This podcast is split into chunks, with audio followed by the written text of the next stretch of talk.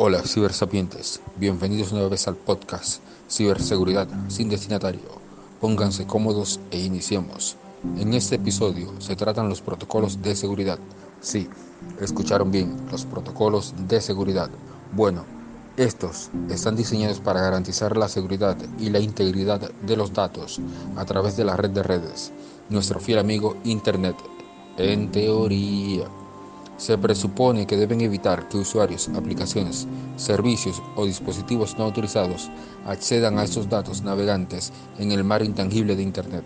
Por ejemplo, el protocolo, de seguridad de Internet o IPsec es un protocolo usado para crear redes privadas virtuales, siendo este una, una capa adicional que añade seguridad y privacidad al TCP/IP conocido por todos.